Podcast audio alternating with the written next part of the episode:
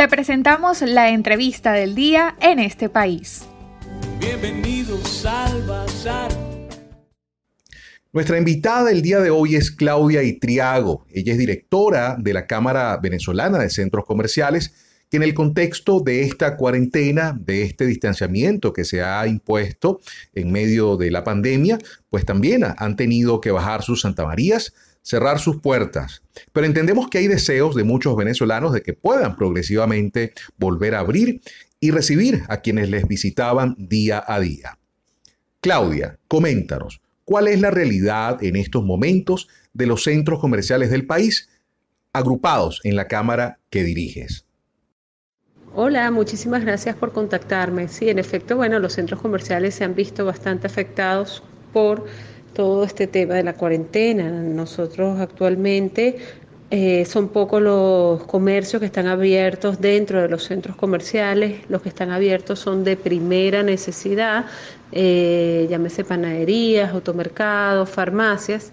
Y bueno, nosotros esperábamos algún tipo de plan, ¿no? Porque lo importante es tener un plan, una planificación de apertura de los sectores económicos del país.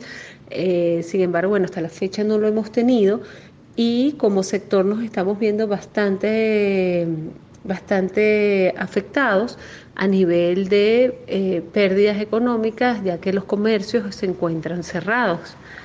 Esa es la realidad actual del centro comercial. Algunos de ellos, porque vale mencionarlo, algunos de ellos han activado eh, delivery y, pick-up, o sea, recoger en las tiendas controlado. Así una manera de poder eh, ir aperturando poco a poco eh, pero son pocos los que, los, que han podido eh, poner en práctica esto, ya que cada municipio y cada alcaldía a nivel nacional se maneja distinto y en horarios distintos. Entonces, ha sido bastante difícil poner en marcha eh, la operatividad de un centro comercial. ¿Pudieras comentar para nuestros oyentes a nivel nacional algunas cifras, como por ejemplo cuántos centros comerciales están afiliados a la Cámara?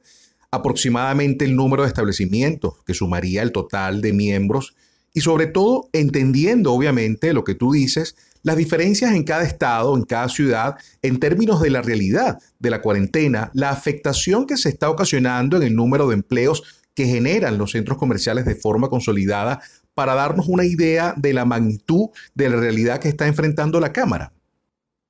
La Cámara reúne 133 centros comerciales que si bien no son todos los que hay en el país, son los que tienen mayor eh, metro cuadrado, los que reúnen mayor metro cuadrado. Eh, estamos a nivel nacional.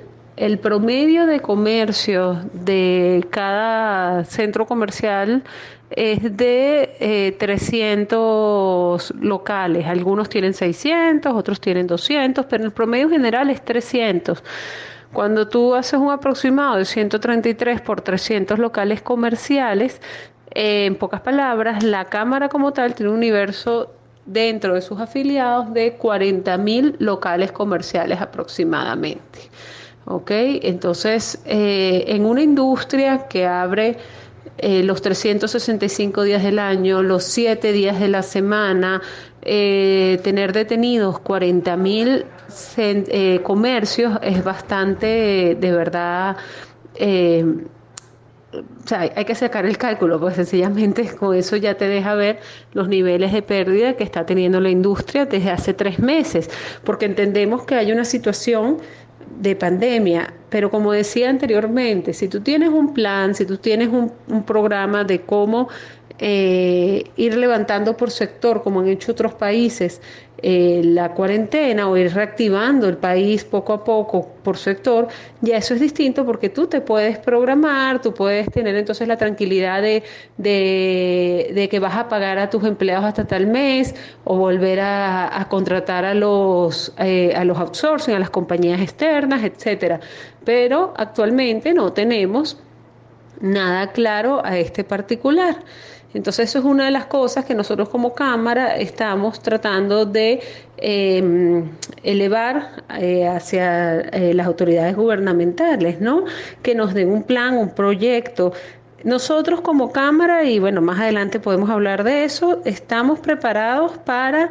Eh, crear ambientes seguros. Ya de hecho ya hay centros comerciales, la gran mayoría de la Cámara, que ya han eh, aplicado varias medidas y hay un manual incluso que se entregó a los afiliados, pero nosotros podemos hacer todos esos esfuerzos porque obviamente tenemos que cuidar a nuestra comunidad, pero es importante tener una fecha de apertura próxima porque el sector de verdad está muy contraído.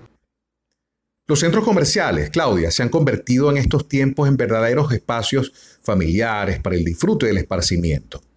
Ustedes han planteado que en ese proceso de flexibilización se contemple también algo muy importante, que es el horario de funcionamiento, por ejemplo, entendiendo las especificidades de cada centro comercial, de cada ciudad, en esa dinámica. ¿Han previsto ese aspecto? Sí, claro, Alexei. Nosotros sabemos que en un principio, en una primera fase, los horarios que de costumbre tienen los centros comerciales posiblemente vayan a variar debido a el tema de las regulaciones que tiene cada municipio tanto para el recorrido o el acceso a vías, ¿no? O sea, por ejemplo, lo que es en el caso de Caracas, cierran la autopista principal a partir de cierta hora. Entonces nosotros hemos estimado todo eso en el plan y como te digo, una de las cosas que hicimos ya desde, desde antes de este tercer mes de cuarentena, eh, era, fue sacar el protocolo de, eh, de mantenimiento y operaciones durante eh, o lo que se va a aplicar post eh, cuarentena o para poder cuidar a nuestros visitantes del COVID-19. Y uno de, las, de los temas que hablamos ahí es la adaptación de horario durante las primera y segunda fases para poder eh, trabajar en sintonía con las autoridades locales del país, de la región, pues. Definitivamente lo que lo que me gustaría recalcar es la importancia que tienen los centros comerciales para el país, sobre todo para la población, que siempre han encontrado ellos espacios de esparcimiento, de hacer todas sus diligencias y sobre todo una actividad que es considerada bastante importante a nivel laboral, como te expliqué anteriormente, son 500.000 empleos o más de 500.000 empleos directos que eh, puede verse afectados mientras más se prolonga este espacio. Gracias a ti por, por invitarme a tu programa y que tengan, bueno, todos un feliz día. Para seguir analizando esta situación de los centros comerciales en Venezuela, tenemos también la opinión de la Cámara de Comercio del Estado Lara, en voz de su presidente Pablo Chirinos. A él le preguntamos, señor Pablo, ¿Cuál es el balance que hace la Cámara de Comercio del Estado Lara en esta prolongación de la cuarentena cuando muchos de los establecimientos y comerciantes están solicitando puedan abrir de nuevo sus puertas y flexibilizarse esta cuarentena? ¿Qué información nos puede dar en estos momentos? La situación del comercio en el Estado Lara es bastante difícil. Recordemos que tenemos una pandemia, una cuarentena y teníamos una situación económica bastante difícil cuando se presentó esta situación. Para nosotros, pues, realmente en la Cámara de Comercio hemos dado todo el apoyo posible a todos aquellos comercios que no son priorizados y que se encuentran cerrados en estos momentos. Para ellos, la situación es muy difícil.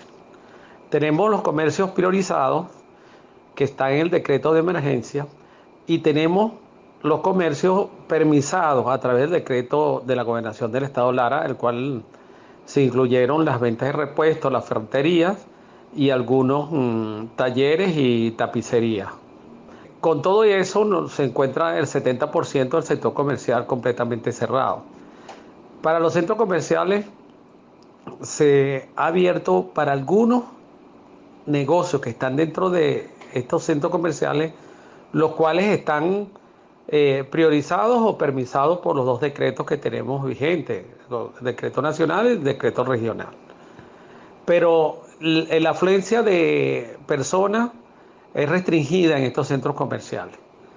Por lo tanto, el resto de los negocios pues se encuentran cerrados y en una situación sumamente difícil ya que eh, no hay músculo financiero en estos momentos ya que se han agotado para cumplir pues con los compromisos laborales que tenemos con nuestros trabajadores. Nosotros pues hacemos un llamado a los comerciantes pues a no desesperarse, a hacer consultas. Nosotros le estamos pidiendo al gobierno nacional pues una flexibilización más de la cuarentena y que se vayan incorporando otros sectores para que así al pasar esta pandemia que tenemos podamos tener empresas que puedan ser recuperables y no que nos presentemos con empresas que ni siquiera tienen la opción de recuperación, sino de que cerraron definitivamente sus puertas. Nosotros les recomendamos a todos nuestros afiliados activar cada uno, de acuerdo a la particularidad de cada empresa, los protocolos de bioprotección para los trabajadores y los clientes, porque sin duda el COVID es una enfermedad que tenemos que cuidarnos de no contagiarnos para que no vayamos a colapsar pues los sistemas de salud que tenemos y debemos cuidar a nuestros trabajadores, a nuestros clientes y a los empresarios.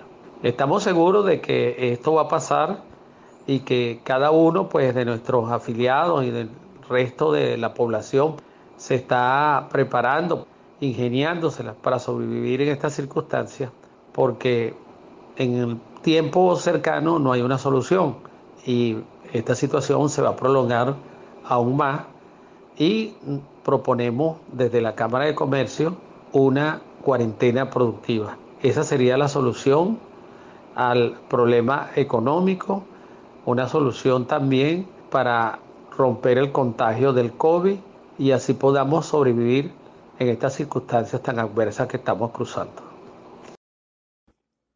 Escucharon ustedes, amigos, la opinión de Claudia Itriago, presidenta de la Cámara Venezolana de Centros Comerciales, y también del señor Pablo Chirinos, quien es el presidente de la Cámara de Comercio del Estado Lara, ambos analizando la realidad del sector comercial en el país y quizás el punto en común, la necesidad de flexibilizar el confinamiento, la cuarentena, para que muchos de estos comerciantes, pequeños y medianos emprendedores y establecimientos puedan progresivamente retomar su actividad cumpliendo con las medidas preventivas del caso. Para conocer más del programa en este país, visita nuestras cuentas en redes sociales, en Twitter e Instagram como arroba en este país radio, en Facebook en este país programa radiofónico y en la página web en estepaís.info.